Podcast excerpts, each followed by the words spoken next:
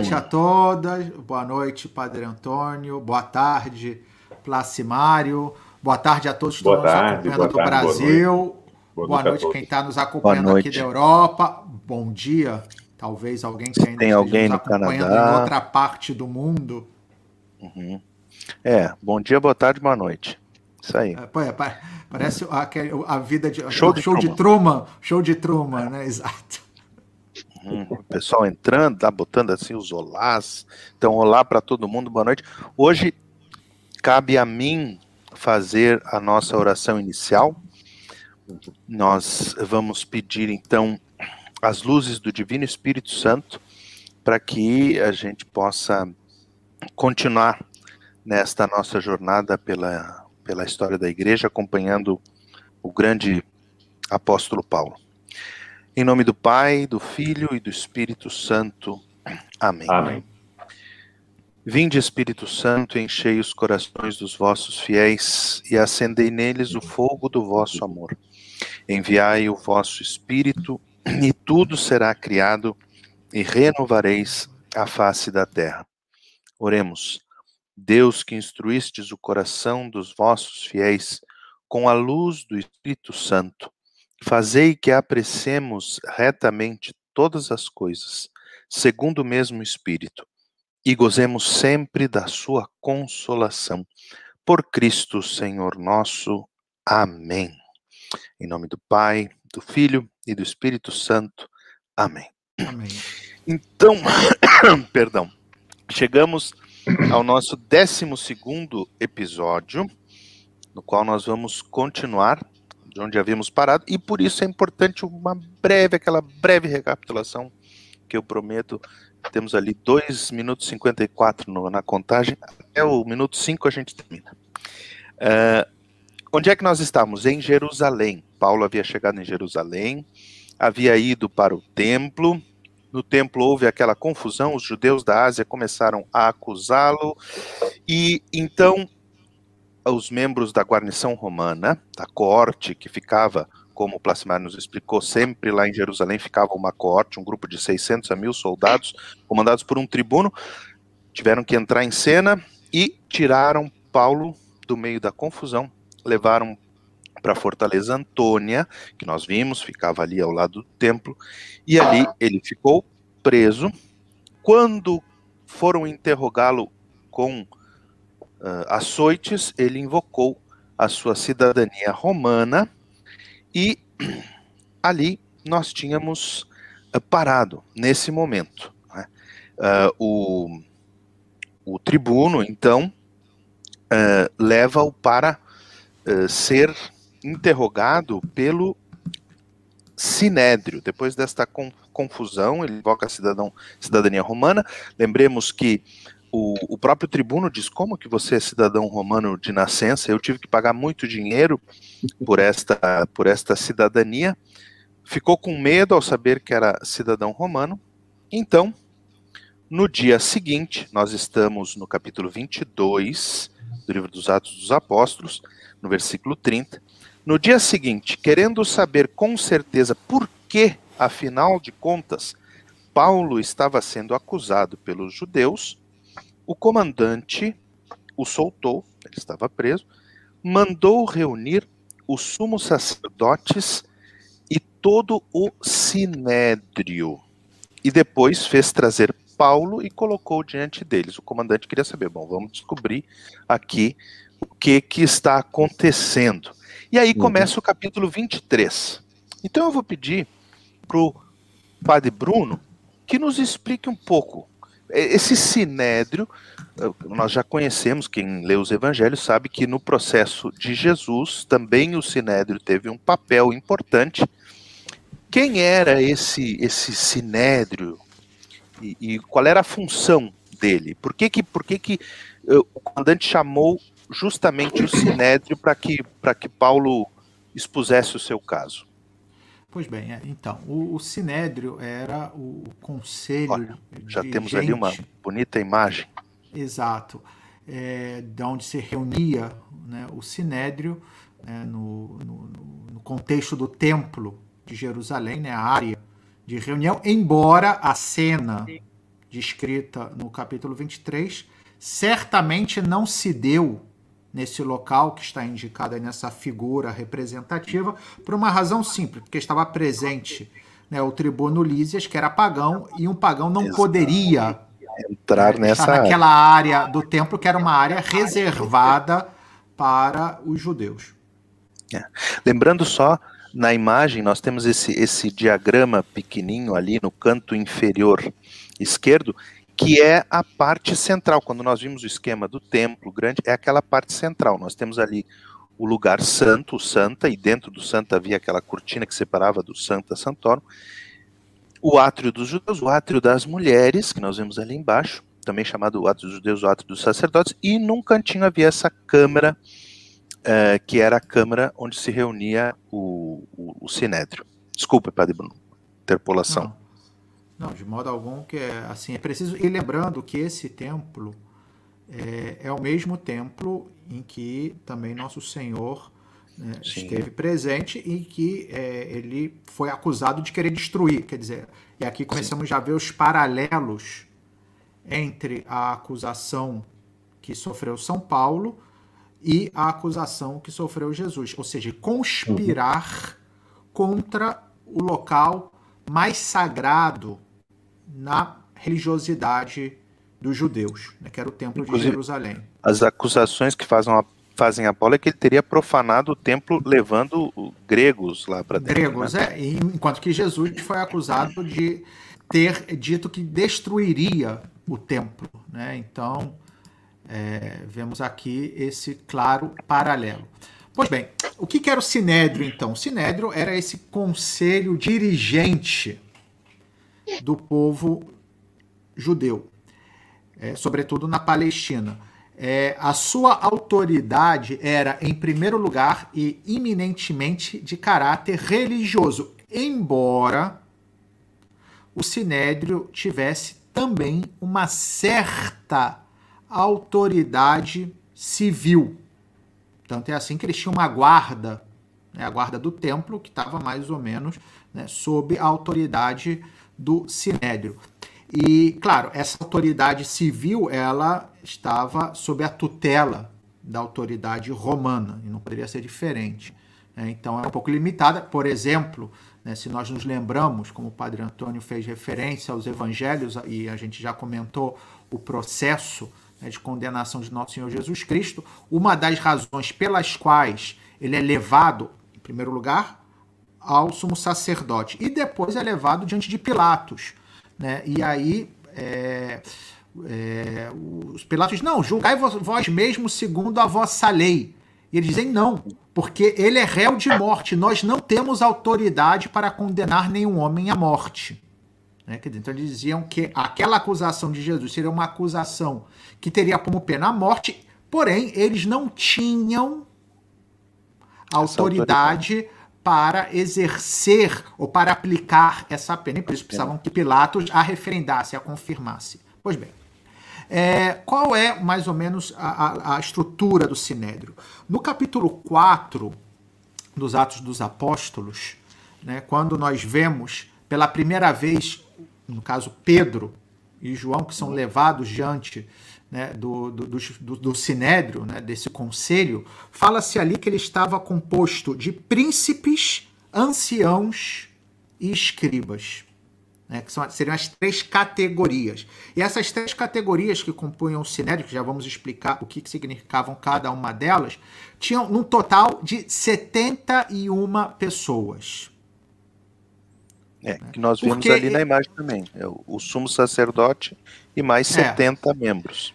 Exatamente. Então, qual era o sentido dessa desse número? Obviamente, e sobretudo na mentalidade judaica, a questão dos números sempre tem uma, um significado, né? É sempre um símbolo que remete a uma outra realidade. Nesse caso, o número 70 faz referência àqueles 70 homens escolhidos por Moisés. Nós podemos encontrar isso no livro dos Números, no capítulo 11, né, uhum. quando ele escolhe 70 homens para que o auxiliassem no governo do povo após o êxodo, ou seja, depois que deixaram o Egito, né, foi, passaram pelo Mar Vermelho e tal, e aí, para poder, então, governar né, e guiar o povo, né, Moisés não estava conseguindo fazer sozinho, então escolhe 70 homens que lhe seriam como que auxílios para essa missão.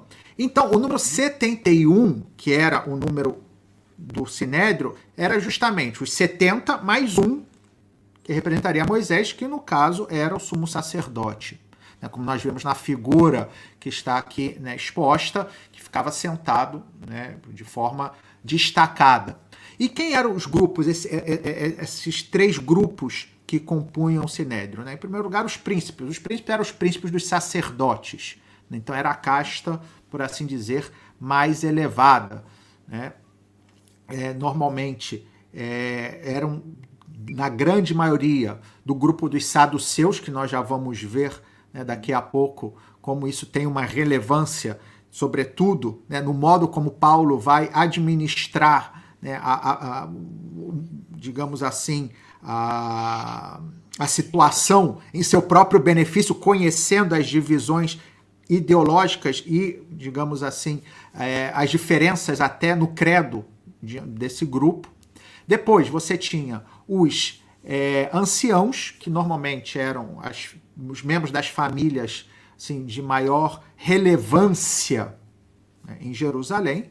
E, por fim, você tinha o grupo dos escribas, que eram, na sua maioria. Não, os levitas eram, no caso, também dos sumos sacerdotes, que eram também da, da, da, da, da tribo de Levi, né? É, os, os escribas eram sobretudo fariseus. Eram chamados também os doutores da lei, né? Quer dizer, aqueles é. que, que tinham conhecimento da lei. Porque, aliás, fazendo um parênteses, né, por que essa, essa figura do doutor da lei ou dos escribas? Por que, que eram tão importantes? Né? Quando a gente é, pensa na época de Jesus, a gente tem que ter em conta que ninguém mais falava a língua hebraica. Depois do exílio da Babilônia, né? Isso acho que nós comentamos ou acenamos Sim. no último encontro. Né? É, os judeus Foi... assumiram o aramaico como língua própria, era a língua que todos falavam em casa. Né? E Sim. o hebraico ficou como que relegado a uma língua litúrgica e uma língua, quer dizer, que era aquela na qual a Sagrada Escritura estava escrita. Então o que acontecia? Para além do fato que provavelmente quase ninguém sabia ler, mesmo os que soubessem ler, certamente não sabiam ler hebraico. Sim. Então uhum. a figura dos escribas ou doutores da lei era essencial, porque eles eram os intermediários entre os fiéis e a palavra de Deus. Porque eram aqueles que sabiam ler. E, portanto, eram aqueles que acabavam interpretando também. Daí a, a relevância né, do grupo dos fariseus né, na estrutura religiosa do judaísmo do século I e porque, depois da destruição de Jerusalém, né, alguns anos depois, e na reestruturação do judaísmo, o que vai acontecer é que o judaísmo vai praticamente se identificar com o farisaísmo e o judaísmo contemporâneo, embora tenha passado ao longo dos séculos por algumas mudanças e, e mutações, mas é essencialmente a linha do farisaísmo que foi aquela que teve é. êxito, né? Que era a linha dos, dos rabinos, né? Os rabinos, exatamente. É. Bom, Posso? É, o Plassimar tinha uma interpelação. Sim, sim, sim. Não, porque o, o Padre Bruno está falando tanta coisa interessante, eu queria só é, é, corroborar o que está sendo falado sobre essa composição do Sinédrio, é, que haveria justamente, então, como explicou o Padre Bruno, dois grupos, né, dois, duas alas. Uma ala, ela é ou sacerdotal, ou pelo menos de família sacerdotal. Então, essa é, é a maioria então, os anciãos, né? Ou os é anciãos que eram, Exato, de qualquer maneira, os nobres. Podem não ser sacerdotes, é, porque... Ou não, mas era, família era, era, a casta, era a casta, digamos, superior, né? Eram superior. E aí também estão os, os, os sumos sacerdotes que terminaram o mandato também. Então, aqueles que uhum. eles chamavam de depostos. Então, eles continuavam no Sinédrio. Por exemplo, na época da, da paixão de Cristo, a questão de Anás e Caifás, Anás Caifás. já não era mais sumo sacerdote, era o sogro, mas continuava fazendo parte do Sinédrio, né? Sim. Então, e, isso- era, e dizem que era quem mandava, porque Flávio Josefo dizia que no final das contas, quem mandava no Sinédrio, embora o sumo sacerdote daquele ano fosse Caifás, era Anás, porque a influência dele era Sim, claro. absoluta, né? Quer dizer, ainda mais além imagina, mais, ele é, é, ele é o sogro, ele não é o pai. Então Não. veja bem que todas essas conveniências de, de vinculação, de casamento, de cargos, então É. tá, Diz, Tá tudo dizia isso Fábio vinculado. Josefo que ele tinha quase que, ainda que o termo não seja adequado, é um anacronismo, mas para que entendamos, ele tinha um monopólio né, de todas as vendas ao redor do templo relacionadas ao culto. né? Então, tudo aquilo que era né, comprar o- os animais para o sacrifício, coisas do gênero, ao redor do templo, tudo aquilo pertencia a Anás. E aí a gente entende também, fazendo aqui um novo parênteses, porque né, a acusação de Jesus foi ligada à destruição do templo, que a sua vez foi consequência daquela passagem de Jesus na chamada purificação do templo, quando ele expulsou os vendilhões, ou seja, aqueles que estavam de alguma forma vinculados a Anás, que era a fonte né, de ingresso dele pecuniário, e ele viu aquilo tudo ameaçado pelo gesto Claro. profético de Jesus. Né? Então, Claro. daí você entende também Mas- porque a virulência contra Jesus. É também uma mais, questão. mais um econômica. paralelo entre Jesus e São Paulo. né? Porque aí São. Paulo, com, com os prateiros de Éfeso, Exato. Sim. É ameaça também o lucro advindo do, do culto, né? Então, e o segundo grupo, que aí o Padre Bruno está falando agora do, do- dos escribas, e então, é o segundo grupo era formado por leigos, então não Uhum. sacerdotes, por leigos. E essa é a minoria, então, que eram quase todos fariseus, e é dos fariseus que adivinham esses escribas. Então, o que é um escriba? Como acabou de falar o padre é, Bruno, eu trago só um dado a mais aqui em nível acadêmico do, do escriba. Em geral, um escriba, ele, um homem, se tornava escriba por volta dos 40 anos de idade. Então, era um fariseu, certo? Como, como São Paulo, por exemplo, que se dedicou ao estudo durante muito tempo, e aí ele é escolhido e ordenado, constituído como escriba. É uma função pública judaica e remunerada. Uhum. né? Ele é um especialista. Né? Seria um, um- um professor de faculdade de teologia. E os escribas, ao contrário de todo esse pessoal sacerdotal que vivia em Jerusalém, em torno do templo, os escribas e que são fariseus e os outros demais fariseus, na época de Jesus tinha cerca de 6 mil fariseus, né? É, eles estão espalhados por Pela todos os diáspora. cantos e o trabalho na diáspora e em Israel também, em todas as partes, e trabalham diretamente nas sinagogas. Por isso, a sua proximidade do povo em relação ao povo, ao contrário dos saduceus, que era de Da- fato uma casta, uma elite, leis. sacerdotal, sim. e, e que não fazia esforço nenhum de ter contato com o povo. Né? Isso aí a E gente que não tem. tinham a simpatia do povo. Daí entende-se que com a É. destruição do templo, quer dizer, a linha farisaica será aquela que vai permanecer. Enquanto É que exato, a linha saduceia, que estava ligada à maioria das famílias sacerdotais, ela desaparece. Por isso, porque não tinha uma sintonia com o povo. Mas vamos lá, vamos Então, dar continuidade. Não, vamos então, então só para a gente eh, situar o nosso, nosso pessoal, Paulo é levado para esse diante desse sinédrio que tem esses dois grupos, né? Vamos dizer assim, vamos usar os termos, né, os, os saduceus, casta sacerdotal, e os mestres da lei, os, os escribas, É, os eu, eu- fariseus. eu, eu falaria, assim, por uma questão de, de, de fidelidade Tá, ao do- texto, eu falaria de três grupos, porque no, Sim. em Atos dos Apóstolos 4, 5, de fato Hum. se especifica três grupos. Ele fala príncipes, anciãos e escribas. Né? Porque, Ok. como eu disse, os anciãos, é, embora muitos fossem também sacerdotes, alguns não eram, mas eram os membros das famílias ricas. Né? Os chefes do povo, que nos evangelhos Chefes, às isso. vezes vão. É. Exato. Aqui na minha tradução diz chefes, anciãos e escribas. É. É, perfeito. Então, mas, mas eh, digamos assim, religiosamente eram Sim. ou saduceus ou fariseus, de linha. Basicamente, sim, exato. Perfeito. E então, Paulo é levado aí para o meio dessa gente, desse tribunal, né? E o que acontece? Outro paralelo com a, a, a, o processo de Jesus, não é? Sim, a, a, bofetada. Bom, lembra, lembrando que no, no, no, capítulo 23 fala que nessa época eh, o sumo sacerdote era Ananias. Exatamente. Que nós não devemos confundir com o Ananias cristão de Damasco. de Damasco, que é quem batiza Paulo, quem tira, né, faz com que ele retome a, a, a vista, né? E aí uhum. tem essa bofetada e Paulo diz: Deus vai ferir-te, parede caiada. Tu sentas para julgar-me segundo a lei e violando a lei ordenas que me batam. E os que estavam, eh, quando, quando Jesus recebe a bofetada, né, diz: Como, como ousas falar assim com o sumo sacerdote? Os que estavam do lado falam algo parecido: Estás insultando o sumo sacerdote de Deus. E aí, Paulo.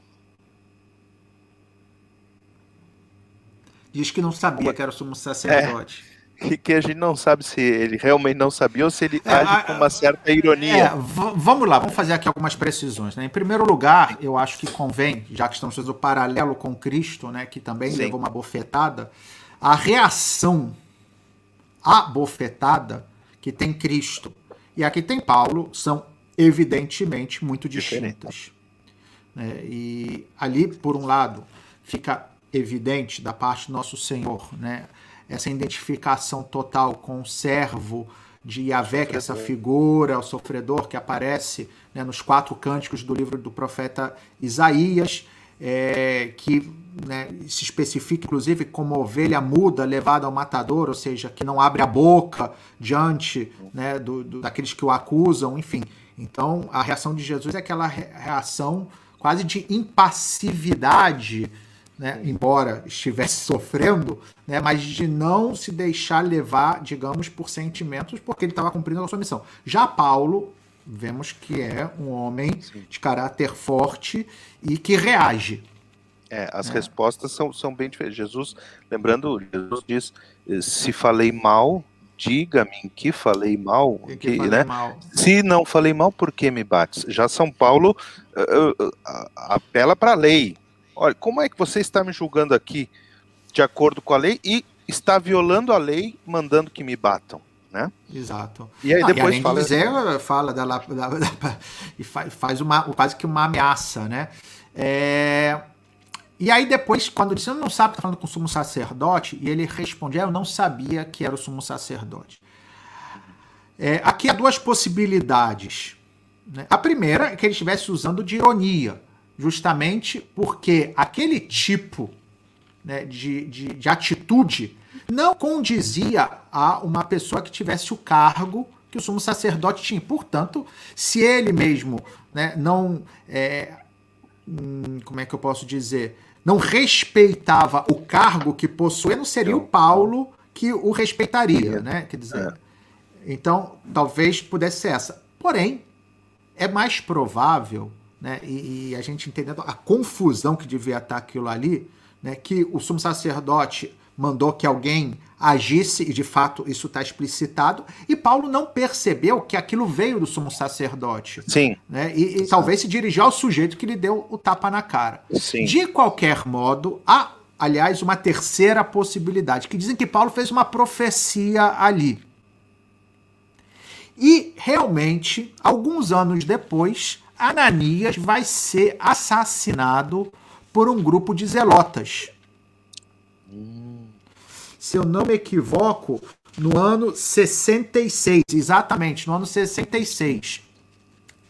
Mas, enfim, aqui são aquelas coisas que a gente não tem, não são hipóteses que não há como saber. O que, que se passou no coração de São Paulo naquele momento? O que a gente sabe é o que ele externou. Agora, as motivações dele evidentemente permanecem um pouco é, na sombra para nós. Embora nós nos esqueçamos que era um homem que estava movido pelo Espírito Santo. Então, certamente, isso a gente pode ter certeza, não eram intenções mesquinhas e muito menos movidas por uma paixão desordenada. Claro. E mas aí, como a, a defesa dele? Como é que ele sai dessa? Ele está ali entre, né, no meio daqueles juízes. O que, que ele faz para sair desse? Ele Problema. vai Aí aqui vê-se também a genialidade de São Paulo. Né? Então ele vai apelar à sensibilidade religiosa dos seus ouvintes, sobretudo sabendo que existiam tensões sobre as interpretações da Sagrada Escritura entre esses dois blocos que estavam ali presentes. Né? Os dois blocos, no caso, não de grupos sociais, mas de blocos religiosos, que eram os saduceus e os fariseus. De modo específico, né, Paulo vai apelar à questão da fé na ressurreição dos mortos. Né, que vai dizer que ele está. Toda aquela questão né, era motivada pela sua esperança na ressurreição. E aí, então, os fariseus imediatamente vão sair em defesa de São Paulo. Dizer, olha, não, quem sabe um anjo falou com ele, né, olha, não é bem assim e tal. E os saduceus ficam um pouco sem reação. Por quê? Lembremos que essa questão dos saduceus, já os evangelhos haviam acenado no capítulo 22 do Evangelho segundo São Mateus, né, quando um grupo de saduceus né, foi colocar Jesus à prova e falou né, daquele caso hipotético e um tanto quanto ridículo, né, mas era para mostrar. Segundo a perspectiva deles, o que seria o absurdo da fé na ressurreição, porque eles não acreditavam na ressurreição dos mortos. É, então falava daquela mulher né, que teria se casado com sete irmãos, né? Então, seguindo a lei do Levirato, que ela morreu primeiro, se casou com o segundo e tal, aí morreram os sete, aí na ressurreição final, ela vai ser mulher de quem? Né? Então, para mostrar, olha, se existisse ressurreição, seria ridículo, a mulher ela ter que ser dividida por sete homens. E aí Jesus fala, não, porque na ressurreição nem os homens tomarão mulheres, nem as mulheres homens, mas todos serão como anjos no céu. Né? Então, mostrando que a realidade da ressurreição ela é uma continuação da nossa vida presente, mas há também né, uma transformação, quer dizer, é, é uma continuidade, mas também é um elemento de ruptura. Mas enfim, aqui a gente não vai entrar agora em descontinuidade. O, o, importante, o importante é saber que os saduceus, que foram os que colocaram a questão para Jesus, não acreditavam, não acreditavam na vida ressurreição após a morte, em ressurreição. Exato. E os fariseus. A vida era só sim. a vida daqui. Sim. E os fariseus sim acreditavam. acreditavam. E é por isso que Paulo diz: Estou sendo julgado, sou fariseu, filho de fariseus, estou sendo julgado, irmãos, já apela para a turma dele, né? Claro. Por causa da nossa esperança na ressurreição. Malandro. E aí? Paulo era malandro. Arma-se a, a, a confusão. Posso? Diga, Nacimário. Sim, claro. Eu não sei se o padre Bruno ainda vai continuar a explicação sobre saduceus e, e fariseus, mas aí é, é, só um dado aqui, é, duas coisas que me parecem interessantes aqui no que Paulo acaba de falar. Ele fala que é de uma família de fariseus. Isso é muito Sim. interessante, hein? Então, São Paulo não é um judeu qualquer, né? É, como era Jesus, por exemplo. Jesus era um filho de uma, uma mãe, um pai simples, do interior são Paulo não, São Paulo tem uma tradição farisaica. Exato. Né? Então isso é muito interessante para entender a figura de Paulo e possivelmente porque também Deus escolhe Paulo. Paulo é uma figura central aí, né? Uhum. E, e, e, quanto a essa, essa diferença mencionada por vocês sobre os fariseus e os saduceus, isso é bom também ver é, quanto à a, a, cronologia bíblica. Ou seja, os saduceus aceitam como, como palavra de é, Deus, como norma. Agora, exato. Né, norma, eu só, só, só, vou dar um, um, trecho aqui, aí você continua, Bruno. É só, é, o Pentateuco, né, uhum. o Pentateuco, os cinco primeiros livros da Bíblia, Gênesis, Êxodo, Levítico, Número, e esqueci algum aí. Deuteronômio. E o Deuteronômio, exato. E liam os profetas, mas não como palavra de Deus. Né? Uhum. Uhum. É, o que, que acontece aqui? O, os, os, os, os saduceus eles são mais restritos, né? Numa linguagem política, a gente diria que eles são mais conservadores, assim. E os fariseus que acreditavam em vários outros livros, aqueles que a gente chama o, o todo o Antigo Testamento hebraico, a Tanakh, exatamente. É, exato. A Tanakh, calma aí, vamos, já que a gente vamos a Tanakh, Tanakh é a Torá, os Ketubins. Torá, Nebiim e Ketubim. E Ketubim. É T-N-K. Ketubim. É. Torá, é, Nevim, então vamos lá. É, Torá, são, Torá, Torá é o Pentateuco, são os cinco primeiros livros, vamos lá. Gênesis, Êxodo, Êxodo Número, Levíticos, Deuteronômio. Deuteronômio. Os Nevi é são os profetas. Profetas. Nevi, profeta. Que, exatamente. São os profetas, que aí você tem a divisão entre profetas maiores, profetas maiores e menores. E profetas menores. E depois você tem os Ketubim. Ketub. Outros escritos. São escritos. Né? Então são os outros livros. Né? Por exemplo, em árabe, o Maktub, que, é, que, tem até no Brasil, tem, acho que tinha uma obra do Paulo Coelho que chamava Maktub, né? que está escrito, porque em, em árabe também, Ketub né, é, é, é, escrito. Então, Ketubim são os escritos, que é o plural. São, são a mesma raiz, exatamente. São parentes. São parentes. São parentes, é. São todos Vivem semitas. brigando, mas são parentes. São todos semitas. Tá. São todos descendentes de Sete, que era um dos filhos de é, Adão. Não. Pois é. Não, de, então... no... Hã? de Noé. Sem, Cam Noé, sem, sem, sem, é. Eu, tô, eu confundi sem com 7, não tem nada a ver. Tranquilo, tranquilo, sem problema. Então, os fariseus acreditavam, como palavra de Deus, em todo esse Antigo Testamento, ou seja, o Pentateuco, os profetas e os outros escritos, que estão principalmente importantes nesse assunto, os livros que nós católicos chamamos de livros sapienciais, né? Que são os Salmos, é o livro de Jó, os Provérbios, o Eclesiástico e Eclesiastes, né? O livro da sabedoria. E por isso eles eram, entre aspas, mais modernos, mais atuais. Ou seja, por isso que alguns textos deixam entender o saduceu dizendo que os fariseus acreditam nas últimas, nos últimos escritos, que os saduceus não acreditam. E Jesus, na sua pregação, isso que é interessante, se por um lado ele censurava a atitude de alguns fariseus, aquilo que a gente chama de farisaísmo, a hipocrisia, um legalismo, um exagero na lei, deixando o amor de lado, Jesus, na sua doutrina, naquilo que ele ensinou. É muito mais discípulos, próximo aos fariseus. Exatamente, Sim. mais próximo aos fariseus, e São Paulo continua nessa vibe, né? Ele continua e, e, e relembra isso. Então, é muito importante essa atitude que, que São Paulo tem diante dos membros do Sinédrio, que mostra claramente, né, de que lado, vamos dizer, está a fé em Cristo, a doutrina de Cristo e também a sua, a sua pregação. Sim, né? lembrando Eu queria só Jesus... lembrar essa, essa história do, dos saduceus e, e dos fariseus quanto a essa, esse desenvolvimento bíblico, né? lembrando, só corroborando isso que o Plasmar acabou de falar, eh, Jesus, quando vai na sinagoga, lê o livro do profeta Isaías, né, que é um Nebim, né? Jesus reza com os salmos, que são literatura sapiencial, é Ketuvim.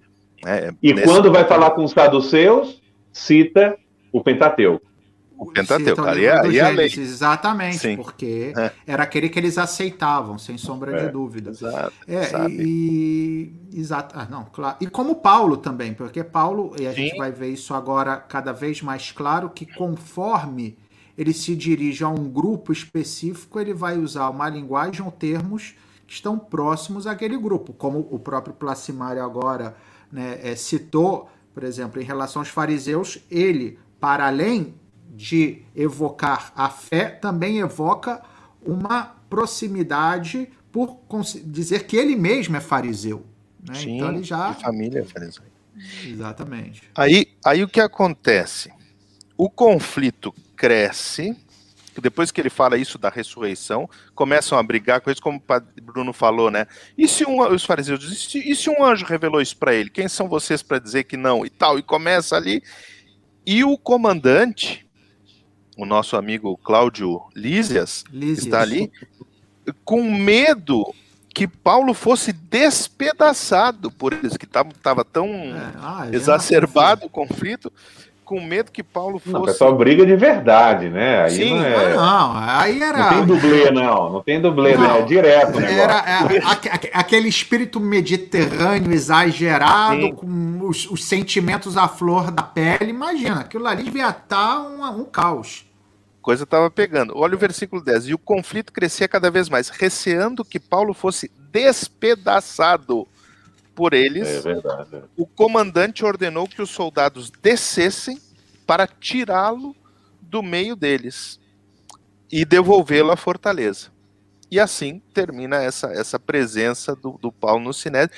E aí tem uma aparição, não é, Padre Bruno? É, é muito importante essa, porque essa vai motivar, embora seja uma confirmação de outras aparições né, que Paulo já tinha tido, mas essa confirma aonde que ele deve chegar. Né? Qual é o uhum. termo, por assim dizer, da sua missão. Né? E o que que. Quem aparece para Paulo e o que é que diz para Paulo, Padre Antônio? Então, devolvem-o à fortaleza. Na noite seguinte, Paulo preso na fortaleza Antônia, aquela que nós vimos no, no, no, quando vimos a imagem do templo. Né? Que não é a fortaleza de Santo Antônio que não, Santo Antônio será comemorada amanhã. Não. Era a fortaleza. Não, porque amanhã é a festa do Padre Antônio, é dia de Santo amanhã é Antônio, é né? De Lisboa. De depois, Lisboa, depois eu vou falar a tese que nós hoje levantamos à mesa sobre o nome Antônio, porque o nome de Santo Antônio Sim. era Fernando, o nome de batismo. O nome de Por que, que ele escolheu o nome Antônio? Claro, porque Opa. tinha que ter um nome. Ele teve um uma, porque a gente tem uma tese que, que ele teve uma visão uhum. de um certo sacerdote brasileiro ah, é. que revolucionaria a é Secretaria é de Estado Vaticana Que bobagem. Aí fala, é, pelo menos a gente coloca a culpa em Santo Antônio, né? Pelo menos a gente é, coloca a culpa em Santo Antônio, que resolvia. Resolvia. Então, na, no, preso na fortaleza, vamos voltar aqui para a seriedade, gente. Preso na fortaleza Antônia, na noite seguinte a essa confusão que Paulo foi quase despedaçado, Jesus apareceu novamente. Jesus, o próprio Senhor o seja, próprio Senhor. O Senhor apresentou mais uma nova aparição de Nosso Senhor a Paulo. Isso. Né? Porque eh, Paulo eh, vai falar, né, quando, quando dá o testemunho da ressurreição do Senhor, vai falar, e, e o Senhor ressuscitado apareceu a, a, Pedro, depois apareceu aos doze, depois apareceu a mais de 500 irmãos, e no fim, por último, como um, um abortivo, né, apareceu também a mim né? Exato. E aí, na primeira carta aos Coríntios. Na primeira carta aos Coríntios. Então, apresentou-se o Senhor a Paulo e disse-lhe: Tem confiança, assim como deste testemunho de mim em Jerusalém, é preciso que sejas minha testemunha também em Roma. Aqui, aqui onde nós estamos, né? Então, já anuncia. Onde vós, onde vós estáis. Onde nós estamos, e o Plasmar está na Roma brasileira, que é Brasília. É, pelo menos o dia do aniversário é o mesmo, né? O dia, o dia do aniversário é o mesmo, exatamente. É, é. Dia de Tiradentes, né? 21 de abril. Opa. Isso aí. Sim, é da Fundação Bom, de Roma também. Fundação de Roma, no ano é. 753 antes de Cristo. De Cristo. Bom, Aí o Nosso Senhor aparece a Paulo e logo depois o livro dos Atos Apóstolos nos fala de uma conspiração, Placimário. Que negócio é esse aí? Olha, é, é, é, muito interessante, são esses versículos 12 a 22. Nós estamos no capítulo 23 dos Atos Apóstolos. Uhum. Você está aí nos ouvindo, está nos acompanhando nessa live, então. É, Tem muita gente, que... tem uma, tem uma pessoa que está de que alguém amanhã, que já está aí. É. Está defendendo o Padre Antônio já. Está é. defendendo o Padre Antônio, ele precisa mesmo. Precisa, né? É, você vê que ele é uma pessoa tão fraca, né, praticamente incapaz de defender-se a si mesmo. É um homem desprovido de vigor. Mas vamos lá, gente. Olha, pois é, então vamos fazer um complô contra Paulo, né? E contra Paulo, não contra o Padre Antônio, contra Paulo. É. Então, esses versículos de 12 a 22, nós estamos no capítulo 23 dos Atos dos Apóstolos, é muito interessante. É, uhum. o, o, o, Padre Antônio e o Padre Bruno sabe que eu tenho uma.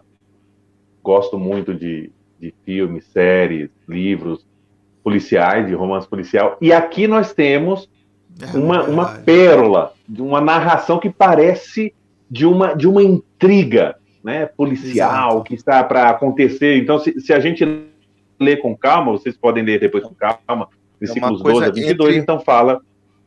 Entre Agatha Christie e Conan Doyle, né? Uma coisa meio. Daí, daí para frente, daí para frente, frente. daí para frente, é, daí para frente. Então, é, o que acontece justamente é que um grupo de judeus, né, um grupo de judeus decide, então, é, já que não conseguiram matar Paulo, então vamos arrumar outra forma. Eu vou, eu vou resumir um pouco aqui. Né, aqui uhum. fala-se de um grupo de 40 né, judeus que fazem uma, uma, uma proposta ao Sinédrio é, com um juramento, né, um juramento de anátema, né, de maldição, de ficar sem comer e sem beber até matar Paulo.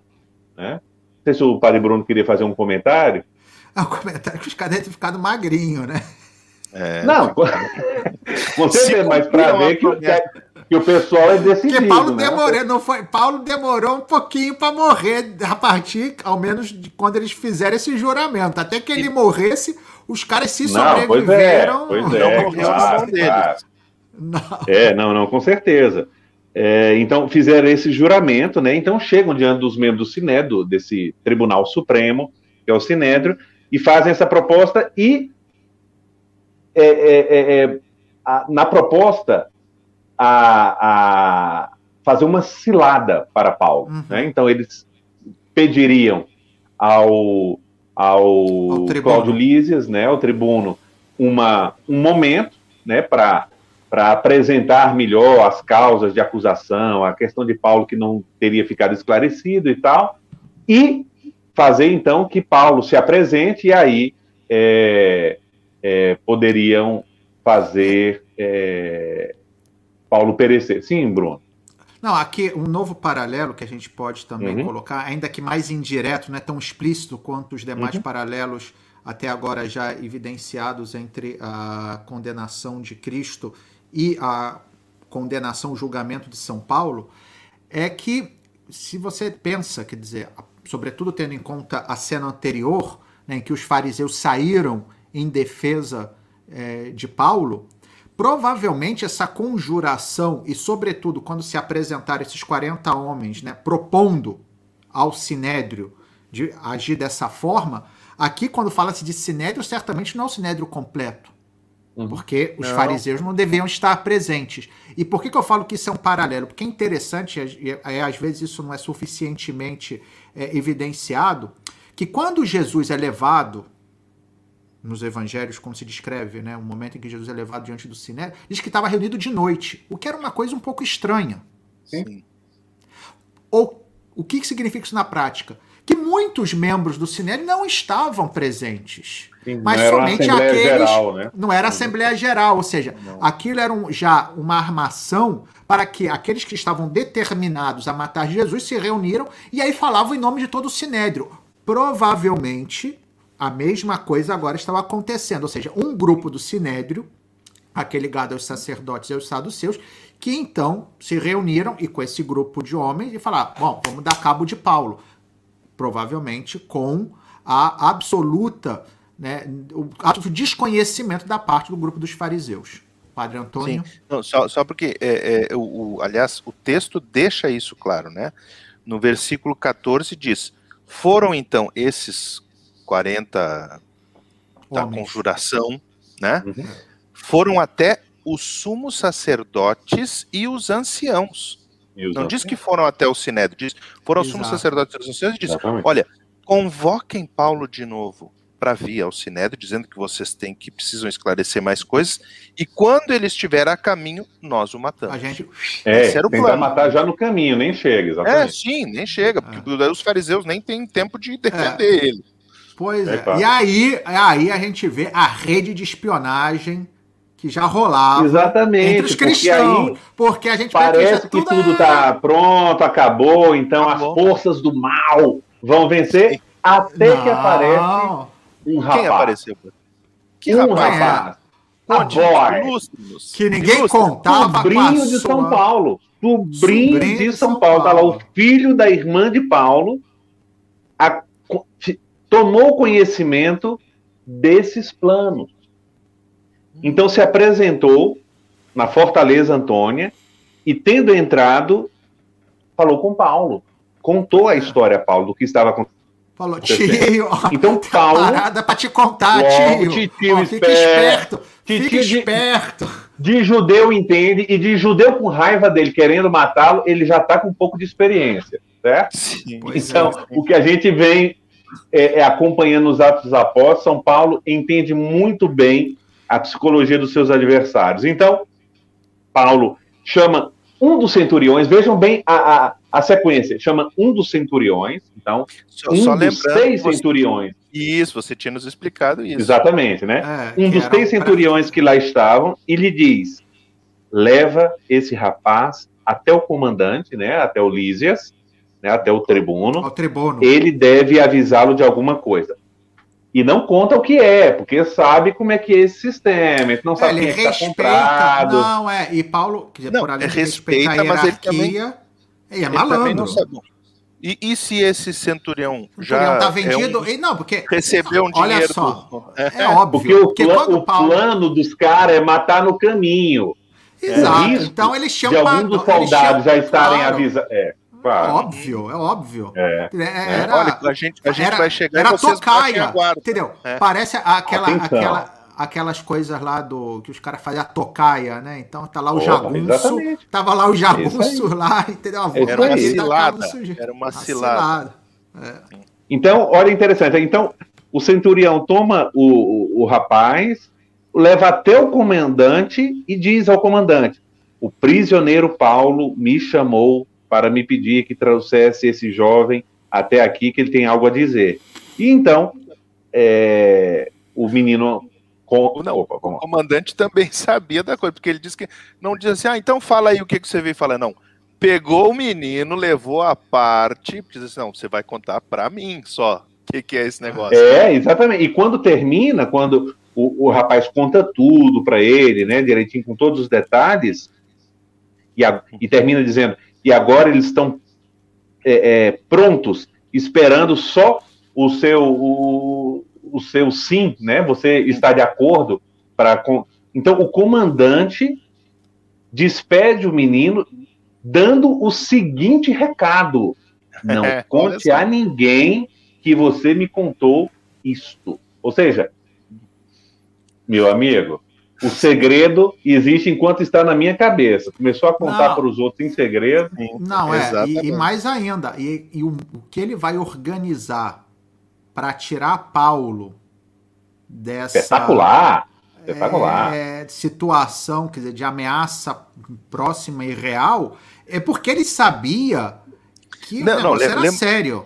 E lembrando que o Cláudio Lísias antes tinha. Como assim? Você é cidadão romano? Poxa, eu tive que pagar um dinheirão para ser cidadão romano, você tá, tá, tá, mas agora disse assim, não, eu não posso deixar acontecer nada com esse cara. Nada, não, e porque ele também foi incauto no início. Sim. Certo? Ele fez uma coisa, quase Paulo foi chicoteado. Já estavam amarrando ele. Sim, sim. Entendeu? Sim, então, tava, Paulo é também o cara já é uma questão... treinando chicote, né? Exatamente. É uma questão de honra para ele também, ele resolver Exato. esse negócio, ele não deixar... Bom, e aí, o que, que, ele faz então? O que, que ele Lembrando faz então também... para poder salvar São Paulo? Então, ele organiza... E para poder, Sim. desculpa, e para poder salvar a si mesmo, porque lembrando que esse comandante Sim. ficava em Jerusalém, mas o chefe estava em Cesareia. Se o chefe sabe, Exato. olha, o meu comandante lá deixou acontecer essa, porcaria não, aí. Exato. Ah, e sim, ele não era viu por pelo movimento. Ele não estava querendo porque ele ficou sensibilizado não, com a causa de como... Paulo. Não, ele estava pensando em salvar a própria Como pele, tio Pôncio também. Tio Pôncio era do mesmo jeito. Então é. é e, como, e como depois o tribuno que a gente. Aliás, o tribuno não. O governador que a gente vai ver agora, que é o Félix, vai a mesma coisa. É, não. O Félix é pilantra mesmo, bandido. É, é bandido total. É, Bom, já conhecido. Sim, mas, mas só, só, dizendo uma coisa. Exatamente. Então, só para dizer que, que é, os judeus, se a gente for pensar é, o que a gente chama de Palestina, que na época não chamava de Palestina, mas eram as províncias, é, essas regiões da Judéia, da Samaria e da Galiléia, esse conjunto onde morava essa raça judaica, né, como se chamava é, pelos, pelos romanos, eles faziam parte, né, a população não chegava a 10% da população do Império Romano. Então, de fato, era uma região muito, muito de pouca preocupação periférica, aspecto, periférica, no aspecto político, tá? Mas uma coisa, desde o início da dominação romana, e isso Roma teve que aprender também é, em, em negociações políticas com os judeus, era na questão religiosa. Então, Roma viu que os judeus não se assimilavam à religião de Roma é. e por isso Roma teve que dar alguns privilégios que a gente não vê em outras regiões do Império. Exato. A questão religiosa. Eles, os judeus, não são obrigados ao culto romano, certo? Eles têm organização cultural, religiosa e autoridade própria. Então, os crimes relacionados à religião, os romanos não mexem. Dá para ver isso tanto no processo de Jesus como aqui no processo de Paulo, né? Então, isso é muito, muito, muito claro. E, e, a delicadeza que eles têm, né? Quando eles veem que é um aspecto religioso, ou a lei deles e tudo, então, logo passam para o sinédrio para não se é, mexer. É, é, é porque as autoridades judaicas são muito delicadas nesse aspecto, muito sensíveis, Exato. né? É, é, uma delicadeza dos romanos perspicaz, porque eles uhum. sabiam, e a história ensinava isso, o que aconteceu quando tentou-se por força obrigar os judeus a se assimilarem, que foi a revolta dos Macabeus, que está descrita no primeiro e segundo livro de Macabeus, que, que eles então fizeram ali, é, foram e de uma virulência tremenda para defender né, a, a, sua religiosidade. Tem toda a, a, situação lá da comer carne de porco, que aí é, vários preferiram ser martirizados a comer carne de porco. Exato. É o pessoal que está na origem dos fariseus, né? Os fariseus são os herdeiros do espírito né, macabaico maca... né, dos macabeus. macabeus exatamente. Sim, sim, então, sim. É, os romanos, quando chegam ali, porque eles chegam após né, a dominação grega, né, porque próprios, a, o próprio Império Romano domina a Grécia e vai descendo e domina toda aquela região, eles sabiam, falou, opa, esse grupo, e é muito importante isso que o Placimário falou, e eu gostaria, por mais que é, a gente não, não caminha, não progride, mas eu acho que é importante porque são coisas que é, nos ajudam a compreender a história da religião e do cristianismo também. É, e, da, e, que depois vai um pouco explicar toda a história dos mártires, essa, essa não assimilação dos judeus à religiosidade dos povos circundantes e depois dos povos dominantes, em primeiro dos gregos e uhum. depois dos romanos, quer dizer, é algo que, do ponto de vista da história das culturas, não é tão evidente assim. Porque Sim. tendencialmente, você vai estudar as várias culturas, né, quando você tem um povo dominante, tendencialmente o dominado acaba assimilando naturalmente né, os, a, a, os, conceitos religiosos, as práticas, e acaba até assumindo muitas vezes completamente a religião do dominador. Né? A uhum. história de Israel é uma exceção desde o início, embora tenha momentos em que o povo se corrompe, mas você sempre tem um profeta que vai resgatar o povo né, dessa Não, corrupção. Exato, e se corrompe e é visto como corrupção, né? Exato, hum. ou, ou adultério né? Que é, é muitas vezes é como adultério, como idolatria, enfim, que é uma coisa inaceitável. E isso é uma constante na história religiosa de Israel. Isso depois vai passar para os cristãos, né? embora os cristãos não fossem fechados às outras culturas como eram os judeus por uma questão até de preservação, porque eram minoria e estavam sempre né, como que sob pressão de diversos povos mais poderosos, mas a mentalidade é essa de, olha, eu não negocio a minha fé. Hum. A fé Sim. não é negociável. Né? Isso e... nós vamos herdar dos judeus. Isso vai explicar toda a, a, a história dos mártires, que é isso. Olha, o que, que mais dá? Olha, vai lá e joga um incensozinho pro imperador. Você finge, você não precisa acreditar, porque muitos propunham isso. Você não precisa acreditar. O que você só tem que cumprir com uma norma. Então você cumpre com a norma, mas no teu coração você não está. Não, eu prefiro morrer. É. Porque eu vou estar corrompendo a minha fé, porque eu vou estar fingindo. E se eu estiver fingindo, eu não estou sendo digno do sangue que Cristo derramou por mim na cruz. Quer dizer, então, para a gente entender essa Sim. atitude, né, a, a gente vê que isso não é algo que vai nascer do nada, por assim dizer, mas tem toda uma história que vai ter as suas raízes na própria história de Israel. Bom, desculpa. Muito bem. Não, perfeito. E esse, e esse acordo do, dos romanos com os judeus, no aspecto religioso, é tão, é tão sério que abrange até o setor econômico. A gente falou aqui do, dos saduceus, do, do sinédrio e tal. Por exemplo, o imposto que os judeus têm que pagar é, ao templo era recolhido em todo o império.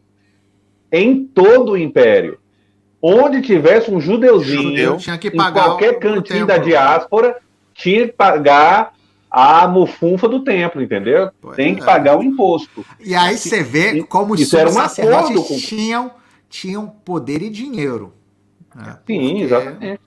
Lem- Tanto que São lembrando, Paulo, na sua defesa aí, vai, vai lembrar da, da- dos malotes de, de, de dólares que ele trouxe para o templo. Né? Posso fazer Lem- uma maledicência? Mas uma santa maledicência. Vamos, Diga. pois não. Se vem de um sacerdote, que é que nós vamos? Aí a gente vê como, né, quando a instituição está né, repleta de dinheiro, como se corrompe facilmente né, dos seus ideais. Então a gente vê, às vezes, né, igrejas locais, né, hoje, fazendo um, uma- um paralelo, né, em que estão abarrotadas né, de dinheiro, porque justamente os fiéis são obrigados a pagar, como essas igrejas são aquelas que mais facilmente se desviam né, da fé. né? A gente Jesus tá vendo isso é agora. Explica aí o gente que, tá é igre- vendo- o que é igreja Não. local. Aí as pessoas que ouviam não entendem o que é igreja local. Não, a igreja local são as comunidades locais. Ah, né? Quer dizer, tem a igreja universal, que tem o Papa como cabeça, e você depois tem as diversas comunidades locais que tem por cabeça o bispo local. A né? O bispo diocese, diocesano, né? a diocese, a prelazia, qual for o tipo de configuração que tenha essa comunidade cuja cabeça é o bispo, né? Mas enfim, a gente está vendo esse processo agora né, em algumas realidades e a gente vê isso claramente. Quer dizer, é, é esse o problema, né? Às vezes você fica tão como que é, pesado, talvez, né, com as questões materiais que você acaba esquecendo do essencial, né? Que quem leva a igreja, quem realmente dá força à igreja, não são as estruturas, não são os bens materiais, mas é o Espírito Santo, né? E é, muito fácil esquecer disso. concluindo, Nosso Senhor já disse: não podeis servir a Deus e ao dinheiro. Né? Ao dinheiro. Vamos E uma Ótimo. pregação constante sobre esse tema, constante, forte e, e- e- e evangélica do Papa Francisco. não é? Opa! Exato. Desde os que ele seus, falou, né? seus primeiros Uma dias até hoje. Pobre para os pobres. Que as pessoas já falam, ah, mas isso aí é coisa comunista. Não, É tem nada a comunismo, ver. Não, tem nada a ver. Não tem não. nada Tem, algum- a ver. tem algumas coisas que vêm antes do comunismo, tipo os evangelhos, Exato. né? Exatamente. Tipo os evangelhos, não sei. Tipo, É, Nosso uns Senhor falando antes. isso. É, Jesus Cristo. Tipo Nosso exato. Senhor, né? E- Pra frente. Comandante, Jesus- calma aí. Pra, pra, pra. Comandante, o eu nosso comandante hoje. orelha aqui. me É, o nosso comandante a hoje, falar não. muito hoje. Eu, não, eu tô. Eu vou, eu vou fazer aqui agora um ato penitencial. Não, cima. não precisa. Não, vou fazer, Vamos- vou fazer. Eu prefiro. Eu Vou- prefiro não, calma, calma, calma. Pa- pa- pa- por favor, preciso. Tá bom? Eu preciso. Senão eu vou ficar com a consciência tranquila, não vou dormir mais tarde. Ok. Esses Na semana passada, eu ameacei trazer para cá né, um, um instrumento para que cronometrássemos a posse de palavra. E havia insinuado que no encontro passado o Padre Antônio teria tido o domínio da posse de palavra. Tive, tive. Claramente. E aí hoje, se ver-se que ele está um pouco assim. Não, eu. sente-se- Taciturno. É, taciturno, está um, um, assim, um pouco retraído, quem sabe. Só que você é o nosso comandante, Padre Claro, Antônio. claro. É Então, tô- se você não impõe a, a- Eu a- a olho- sua. Eu olho pro reloginho e olho pro cronograma. Olho pro reloginho e olho pro cronograma. Então, você tem que se impor, Padre. Antônio. Então, Porque senão a gente expor vai falando aqui, a gente começa no Gênesis e termina no Apocalipse, a cada Perfeito. cinco minutos, e aí não dá certo. Perfeito, perfeito. Acabou o ato penitencial, vamos para o Glória agora, então, né? Vamos continuar. Olha, então, quando deu toda esse, esse, essa questão, né, da, da, da- da- nós estávamos na, no- na conspiração contra Paulo, o, o- o sobrinho de Paulo vai lá, o, o comandante eh, leva ele à parte, Tá. escuta, chama dois.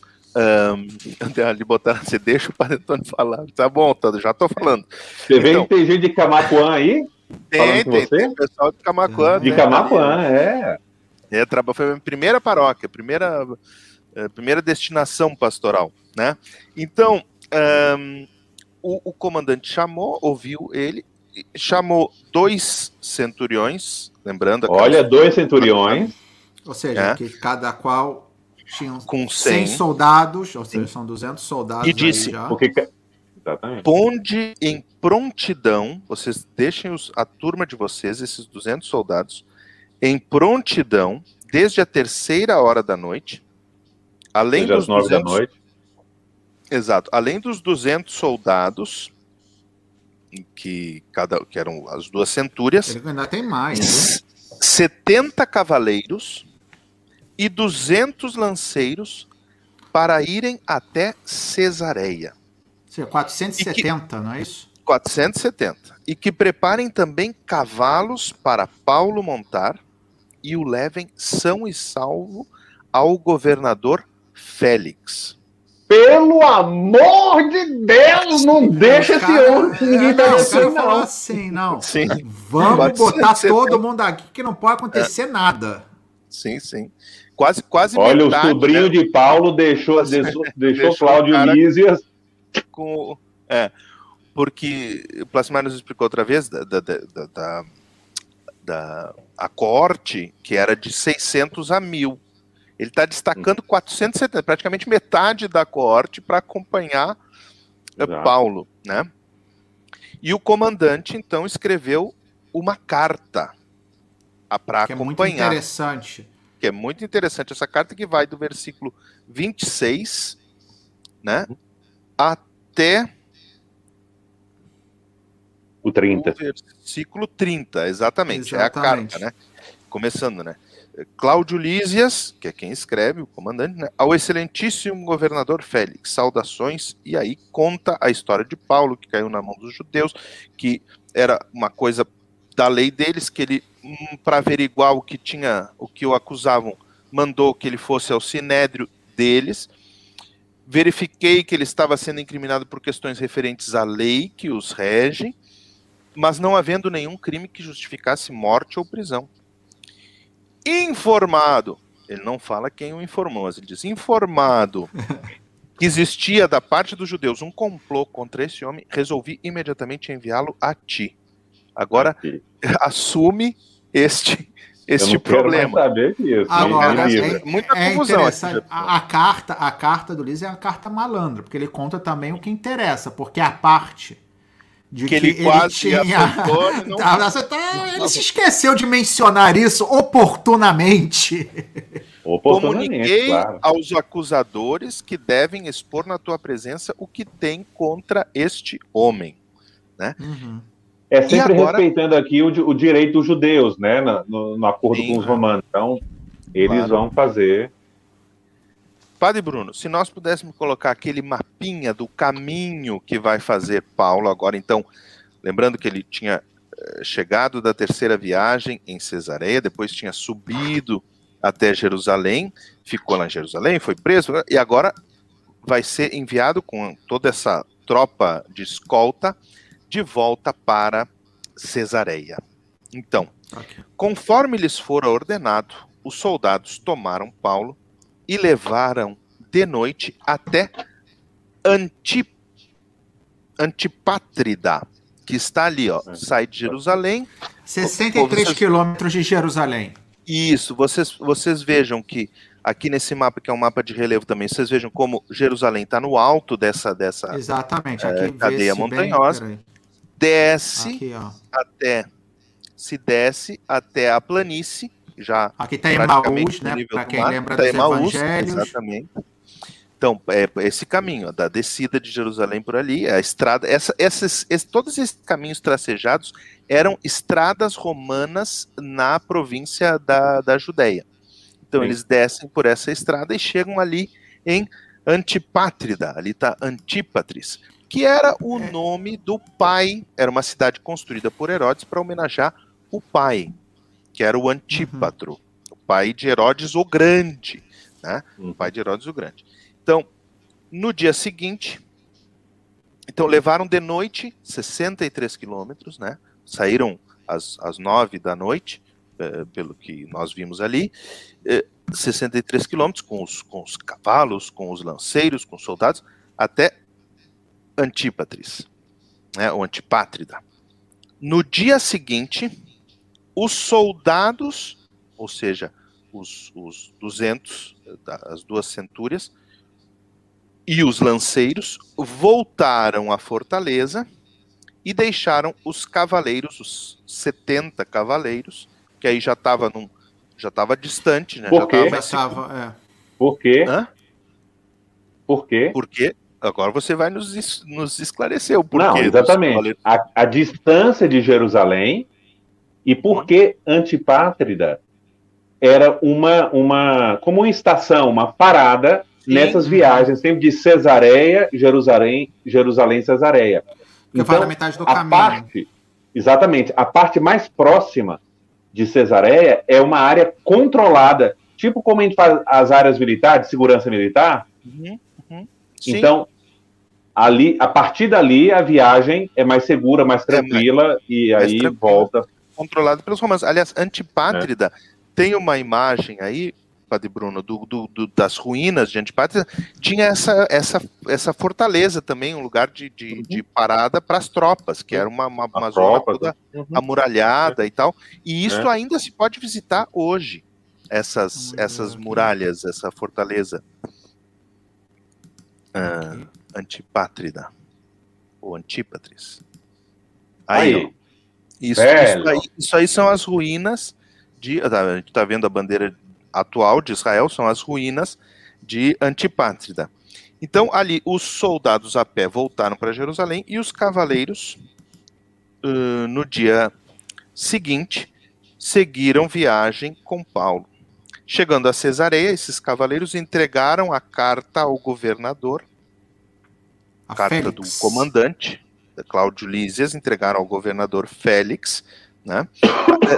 O- o- o- esses governadores, o Félix, depois nós vamos ver o Pórcio Festo, são daqueles que nós temos ah, constância Registros em históricos. registros históricos em outras fontes, como por exemplo Flávio José, como por exemplo o nosso amigo que escreve a história de Roma, o, o Dião Cássio, né? Escreve Não, uma- e também no caso, no caso de é, Félix, também Uhum. nós temos dois personagens que já mencionamos no nosso segundo encontro sobre Uhum. as fontes extrabíblicas sobre Jesus, Sim, que são Tácito Tácito e Suetônio.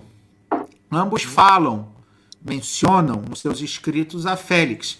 E verdade seja dita, o que dizem de Félix não é exatamente a coisa mais positiva desse mundo. Não são elogios. bandido, É. corrupto. Cito aqui, cito Sim. aqui o que diz Tácito sobre o governo de Félix. Diz Tácito: exerceu o poder de um rei com o espírito de um escravo, recorrendo a todo tipo de crueldades e luxúrias. Viu? E se vê que ele estava ele tava naquela província só- da Só para o pessoal que periférica está do nos Império. escutando aqui, não, para as pessoas terem em mente, então, que Festus, de quem fala aqui, o governador, é um Não, sucessor de Félix, desculpe, é um sucessor de Pôncio Pilatos. De Pôncio Sim, Pilatos, claro, exatamente. É, porque às vezes, né, fica assim parecendo. Então ele é Exatamente. o. É um Tem uma- procurado, Era o um governador. governador. O procurador. É, o procurador. O- o- eu- tem, tem dois títulos que se dão É. aos governators, né? Uhum. O- lembrando que no ano quando Herodes, Herodes o Grande era, era, um, era um rei cliente de Roma, então ele era rei Uhum. também da Judéia, também da, da Galileia, da, da Pérea, de toda aquela zona. Quando ele morre no ano 4 antes de Cristo, a, a região vem dividida pelo Senado romano entre três filhos, né? Arquelau, que governa a Judéia e a Samaria, ah, como é o nome do nosso outro amigo aqui, Antipas, que governa a Galileia e a Pérea, e Filipe, ou às vezes chamado Herodes Filipe, mas é Filipe, que governa a, aquela zona a oriente da Galileia, que é a Traconítide, a Gaulanítides, a zona do outro lado do Mar da Galileia. Galileia fica de um lado do Mar da Galileia e uh, aquela zona do outro lado. Bom. Uhum. Uh, e Arquelau, que é quem fica na, na Judéia e na Samaria, ele governa só por 10 anos, mas governa tão mal, uhum. e, e, então, que os romanos tiram ele. No ano 6 uhum. depois de Cristo, os romanos tiram e mandam ele para o exílio. Olha só que exílio. Mandam ele para o exílio na França. Bom, em Viena. A, perto sim, da Côte d'Azur. É, a, a França, não era a França. Não era a França. Nas Vamos dizer, era a, Gália, era a, a França não era a França. Nas Gálias. Mas, mas mesmo assim. Ele foi visitar o Asterix. É. Ele foi visitar Sim, o Asterix. Quer dizer, assim, ó, em, em termos de, de, clima, de coisa, ele sai lá do deserto, né? Ah, da bom, Judeia, e, vai, e vai para o sul da França ali, tá, tá bem o, o Arquelau, né?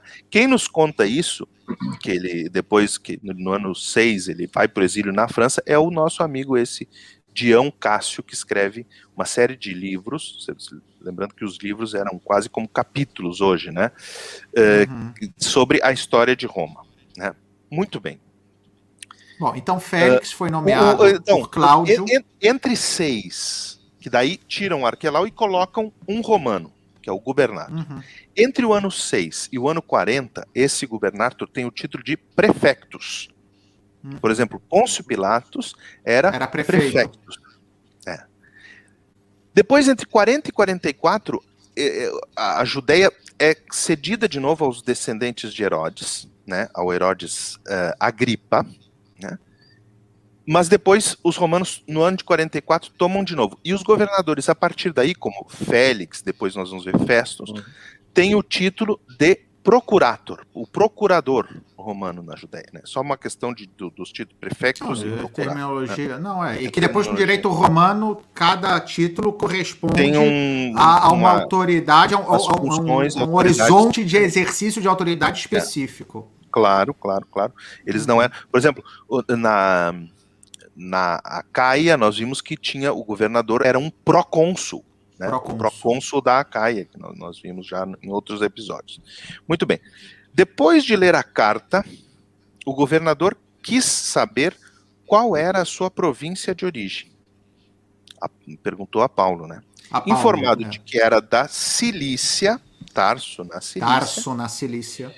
Disse-lhe: quando os teus acusadores chegarem aqui, eu te ouvirei. E mandou que Paulo ficasse preso no palácio de Herodes em Cesareia. Padre Bruno, tem aquela imagem de Cesareia, sim, a, a, a, a, como seria e, e, como é hoje, como são hoje as ruínas.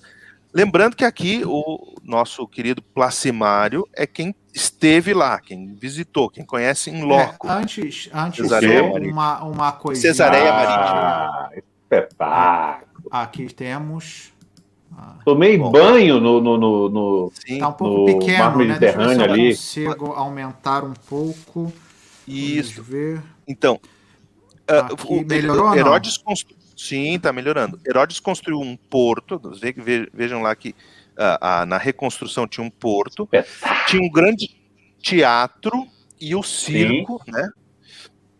E, e hoje a, a, nas ruínas se vê exatamente esse desenho da cidade, né? A comparação é, o teatro, o teatro, quando o Padre Antônio fala de teatro, ele está falando desse semi-coliseu que, se, que, Sim, que lembra é. um pouco. E o circo é, é essa que tem essa forma mais extensa, quer dizer. Sim, que parece uma bolacha champanhe, para o pessoal entender.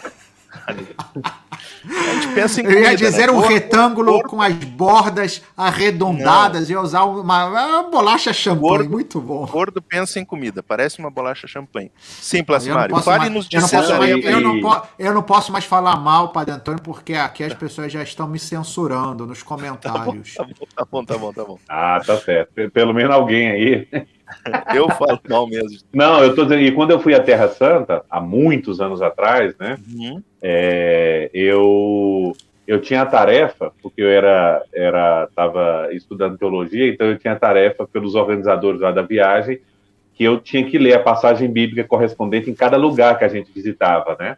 E era justamente esse texto aqui da, da viagem de São Paulo, a transferência dele de Jerusalém para Cesareia, que eu li justamente ali no teatro de Cesareia Marítima. Uau! Nessas É. ruínas que a gente está vendo aqui embaixo. Exato, elas, é, exatamente. Olha, Uau!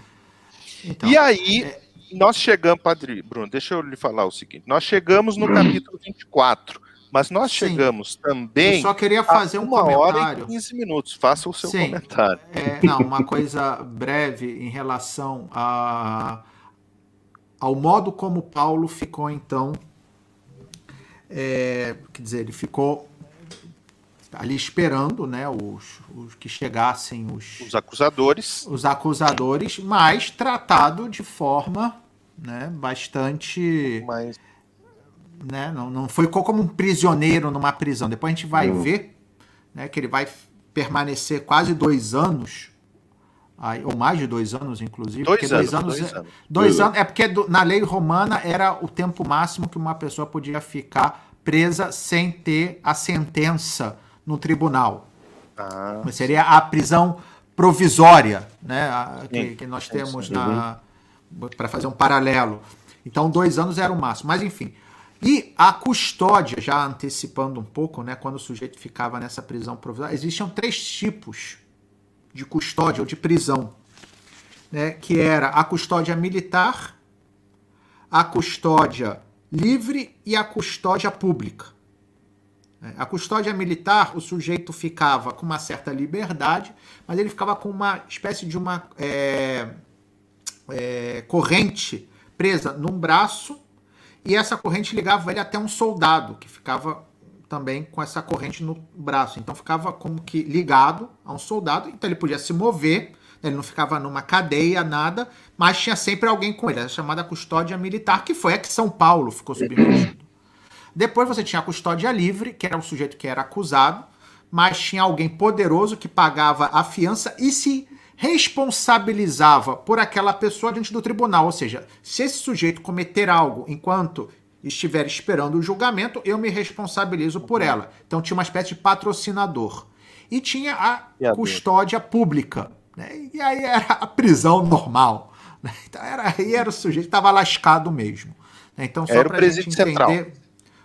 Então, Paulo ficou né, nesse já à espera dos seus acusadores. E depois, que a gente vai ver, ele vai permanecer ainda aí por algum tempo, né, vai ficar com esse tipo de custódia chamada custódia militar, que também vai ser a mesma custódia, aliás, já dando um spoiler futuro, que ele vai ter em Roma, quando ele já chegar em Roma. Sim. Muito bem, muito bem. E nós chegamos aqui a uma hora e 18 minutos de live, nas portas do capítulo 24, que nós vamos deixar como cenas dos próximos capítulos, né? Que é justamente o processo perante Félix, é todo o capítulo 24. Ele vai passar, como o Padre Bruno já nos adiantou, dois anos em Cesareia, nessa cidade que o nosso amigo Placimário gosta tanto, que diz que é uma, uma praia belíssima. é o melhor da Terra espetáculo, Santa. Melhor da Terra Santa. Ah, Né? calma aí, Placimário. O melhor do ponto de vista não religioso. Não religioso. Claro. sim. Óbvio. Sim. É, ou Como seja, praia. como, como lugar de turismo, digamos assim, de Não, para paisagem. se morar, para se pra viver. morar, é. é, exatamente. Tem dois Sim, lugares excelentes. Na época de Jesus, Jesus morava na Judéia? Não, morava morava na Galileia. Espetacular, Cafarnaum. Sol, Nazaré. praia, entendeu? Barco. é, é, Com certeza, Jesus não morava no deserto. Não, ele, ele ia no deserto quando ele tinha que ir. Não. Era aí para rezar, ele ia pro deserto rezar. Deserto para rezar. Bom, É. e, e, e aí, depois vamos ver como dali e por que, isso vamos ver no próximo capítulo, Paulo de Cesareia vai acabar indo para Roma. Nós tínhamos. Tá, o porquê, Padre Antônio, Porque Hum. você já deu. Porque eu já dei? Sim. Não, Sim, senhor. eu já dei. Por quê? Qual, qual, qual foi o porquê que eu já dei? Padre Bruno. Quem foi que apareceu para Paulo e que disse que ele ia para Roma? Ah, não! Não, é o, mais porquê- o importante porquê- para o porquê- Pai o Antônio. porquê, o porquê, o O, porquê o por- não, existem. o porquê, Existe. Tem o, o porquê e os porquês. então, Mas o porquê, o exato, porquê, o porquê. Você é já deu, porque você já falou do Nosso Senhor o porquê já. apareceu. Exato, Nosso Senhor apareceu. Depois são esse, tem, não, vamos lá. Você tem o porquê e depois tem as circunstâncias. Isso, as Opa. circunstâncias e os motivos. Então vamos, vamos, vou re- repaginar a minha frase. Então, o porquê nós já sabemos que Jesus apareceu para ele, Nosso Senhor apareceu para ele, disse que precisava que ele fosse testemunha dele também em Roma. Agora, os motivos e as circunstâncias que vão fazer Paulo sair de Cesareia e chegar em Roma, que nós tínhamos anunciado na nossa Inclusive o chamada estava ali já No dando spoiler, mas hoje, tudo né? bem. a César apelaste, a César irás, nós vamos ficar sabendo no próximo. Não, é, Paulo episódio. vai apelar a César e vai acabar em Roma. A gente vai ver Vai todo o meandro dessa É. apelação e o início né, da, da vinda de São Paulo a Roma, que é uma epopeia digna né, das antigas epopeias gregas, porque é, uma É, coisa assim de detalhes que até para que a gente conheça como era a navegação né, na antiguidade Sim. é uma fonte assim primordial porque são detalhes assim minuciosos né uma coisa Minuciosos. espetacular. Muito bem, então a gente quer agradecer a todos, o Padre Bruno não disse que eu não mas devo antes, fazer antes não não mas antes o plasmar tem que dar o aviso dele Ah, sim, sim. Mas Olha, antes até porque meu tem um aviso- mistério não calma aí quinta-feira, calma aí peraí peraí peraí não porque tem um mistério Tem um mistério. Pois é. Então, Como é o que que, é que isso, acontece? Na Placimário? próxima Como é que é? quinta-feira, o tema ainda não foi revelado da- do próximo bastidor da Bíblia. É um Ah. tema que eu vou revelar amanhã. Amanhã. Amanhã será revelado. Preparem-se, o próximo de tema dos bastidores da Bíblia, dia Santo Antônio. Eu vou revelar. É um tema importante da nossa fé, doutrinal. É, nesse tema há muita confusão, muito desconhecimento, então há muita coisa para aprender e, e algo que toca a nossa vida de fé mesmo, é pessoal. Mas então, O que não é, o que não é um mistério é que vai ser quinta-feira às 21 Quinta-feira. horas do Brasil. 21 isso- horas. isso já foi isso já do foi Brasil. revelado isso já Isso foi já foi revelado já foi revelado. É, isso é, isso é revelado. Mas o, o tema é, vai ser revelado amanhã, então Quem quiser saber, siga o meu perfil no Instagram e você amanhã saberá o tema. e com Opa, certeza tá- você vai tá- tá participar. É muito difícil, porque é arroba Placimário. Só tem um. Exatamente. é. Então, aqui, é, agradecendo, eu, eu sei que tem mais gente que está nos acompanhando, está na live, mas agradecendo todas as pessoas que, que participaram também com os recados, né? Marli, Graça, Regina Maria, a Vera Werneck, a professora do Padre Bruno, Diretora. Diretora, diretora do da Colégio escola, né? Padre Antônio Vieira. isso, a Socorro, a Ângela, eh, Regina, a Joana, a Graça Pessoal Teixeira. de Rosângela, Brasília aí, né? Tem pessoal de Brasília. Tem pessoal de Brasília, também. tem, tem, tem. Stella, Lúcia Grossi, eh, Stella. Rosário, Magali, ah, sua madrinha, olha que interessante, Sérgio Saraí, Maria Helena Gonçalves, Ana Mari Ferreira, que está de aniversário amanhã. Hoje ela entrou com o perfil dela, não foi com o do Heitor. Opa, opa, perfil pessoal, é, né? Perfil pessoal. Luiz André de Oliveira, que é o amigo lá de Camaquã. Betina Sotero, Esther, Sérgio, Karine, Defensora. Luciana, a, Betina, a. Betina é a defensora, junto como com a sempre, Namari. excelente. do Ah, muito bem. Ah, só- Então agradecemos. agradecemos. Ah, mas eu quero a- falar uma coisa aqui. Esse seu amigo de. Camacuã, o Luiz, Uhum. ele falou uma coisa interessante aqui que eu acho que pode lembrar para as pessoas. Vocês devem conhecer muitas pessoas que às vezes não conseguem, no sábado à tarde, assistirem a live. Mas que às Ao vezes não vivo, sabem que ao pode, vivo. ao vivo, que podem assistir depois. Ela fica disponível no Exatamente. canal do Conexão Sim, é, ele Romana, esse ele canal aqui. na- fica- Eu coloco no meu canal também. E ele diz, por que eu falo isso? Porque ele disse aí no comentário que é a primeira vez que ele tem a oportunidade de estar participando ao vivo, mas mas já tinha assistido todos os outros episódios é, no horário que, que era da, da, da possibilidade dele, né? Exatamente. O site então, eu quero tá passando aí Tá embaixo. passando aí, ó. aqui, é, o site que tem. E quero lembrar o seguinte, né? Agora que a gente já começa a vislumbrar, embora ainda longínqua, Roma no nosso horizonte. Não, tô brincando, é é uma santa mulher. Mas, como todas as pessoas, só o fato de nos aturarem por tanto tempo já, Já estão todos santificados, né? Já tem muito mérito diante de nosso Senhor, pelo menos com o dom da paciência.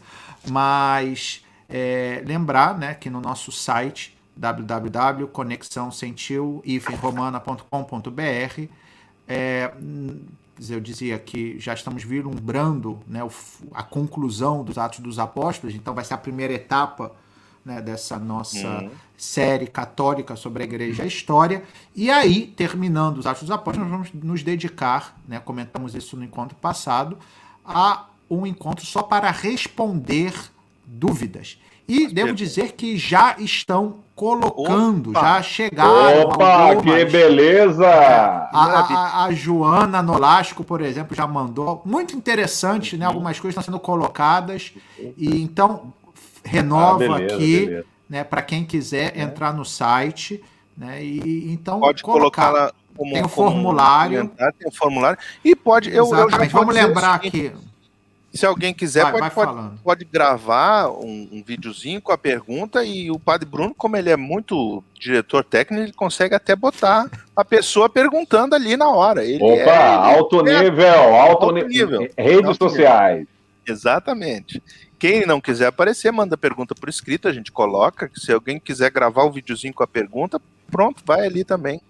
Né? Exatamente. E a gente tem, a gente tem que aqui, estar com muita, muita, muita expectativa para esse episódio, digamos assim, mais interativo, né? Porque interativo. Até porque a gente vai vendo, é interessante, as perguntas vão colocando, porque nos ajudam também um pouco a ver, né? Porque, claro, a gente está falando das coisas que a gente conhece e tal, só que falta né, colocar-se no lugar de quem está nos escutando. E essas perguntas Exatamente, ajudam exatamente. muito Sim. a que a gente tenha essa noção, de repente, do modo como a gente tem que dizer, Ó. das lacunas que, no, enfim, no- nas nossas colocações, a gente está deixando que talvez As tem que ser mais expectativas, explicado. né? As expectativas, Exato. as necessidades É. da pessoa que está escutando. Então, quem quiser botar a pergunta, vai aqui no nosso site, tá aqui, né? www.conexão-romano.br e aí vai aqui, ó, a conexão. Aí clica a aqui conexão. e aí fale conosco. Aí coloca o seu nome, que pode ser o nome de fantasia também, né? Pode botar, não sei, o nome Pode botar que ali quiser. Branca de Neve. Branca de Neve, é, enfim.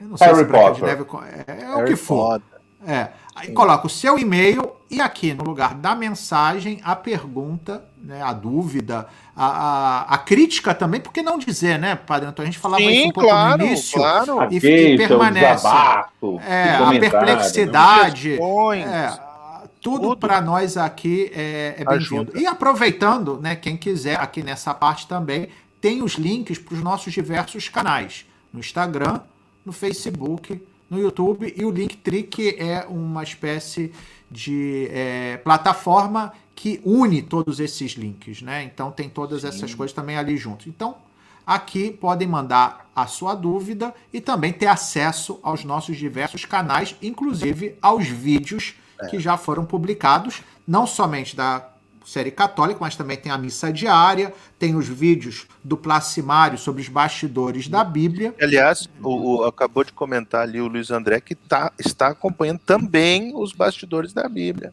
Opa, grande, grande Luiz André, parabéns. Obrigado. Muito bem. Então vamos lá, vamos concluir. Ai, desculpa que eu tirei vocês aqui, não quero que me vejam Não, só, tem- não, porque tem- é, muito- é muita não feiura. Só pra, pelo menos aqui É. divide por três, a coisa fica mais. compensa um pouco, entendeu? A bênção final hoje é sua, Padre Bruno. Sim. Então, olha, vamos ainda aqui para nós na Itália. Falta um minuto de minuto. Então, ainda é Imaculado Coração de Maria. Isso. E, então vamos depositar, né, junto de Nossa Senhora e Nossa Mãe, né, as nossas intenções, o nosso agradecimento também, né, na leitura da missa de hoje. né, tinha, a última frase era aquela que Maria guardava tudo no seu coração. Seu coração. É, Meditando. possamos, é, o meditando essas coisas era na passagem do capítulo 12, versículo 15, quando fala dos pastores, né? Nessa da, de hoje não falava no meditando, mas tudo bem. Estou é, sendo chato, mas o que a gente possa realmente né, trazer tudo para o nosso coração, né? E, e, essas brincadeiras que a gente faz, que a gente tenta um pouco para que não seja tão pesado é o que a gente está falando, mas o nosso intuito é esse, de conhecer mais a igreja, de poder perceber a complexidade né, da sua história, mas sobretudo para entender o porquê que a gente vive da forma que vive e porque devemos defender com convicção né, a nossa fé e a nossa mãe igreja. Né, e que Nossa Senhora, que é a nossa mãe do céu, né, nos ajude nisso. Então vamos rezar uma Ave Maria e depois eu dou a bênção final. Ave Maria, cheia de graça, o Senhor é convosco. Bendita sois vós entre as mulheres, e bendito é o fruto do vosso ventre, Jesus. Santa Maria, Mãe de Deus, rogai por nós, pecadores, agora e na hora de nossa morte. Amém. O Senhor esteja convosco. Ele está, está no meio no de meio. nós. Abençoe-vos, Deus Todo-Poderoso, Pai e Filho e Espírito Santo. Amém. Amém. Então, um bom domingo e que Deus abençoe a todos. E muito obrigado, muito obrigado, Padre Antônio. Obrigadíssimo, Placimário. Muito obrigado, é um prazer. família, para todos, para o Rafa, para todo muito mundo. Obrigado. Muito obrigado. Obrigado, boa noite a todos. Viva Santo Antônio, viva aniversariante, porque aqui nós já estamos no dia 13, né? Que Deus abençoe Verdade, a todos. Verdade, Ana Mari. Tchau, tchau. Boa noite também a vocês. Tchau, Muito tchau. obrigado a todos e estamos juntos aí nesse grande caminho que é a série católica. Beleza. Valeu.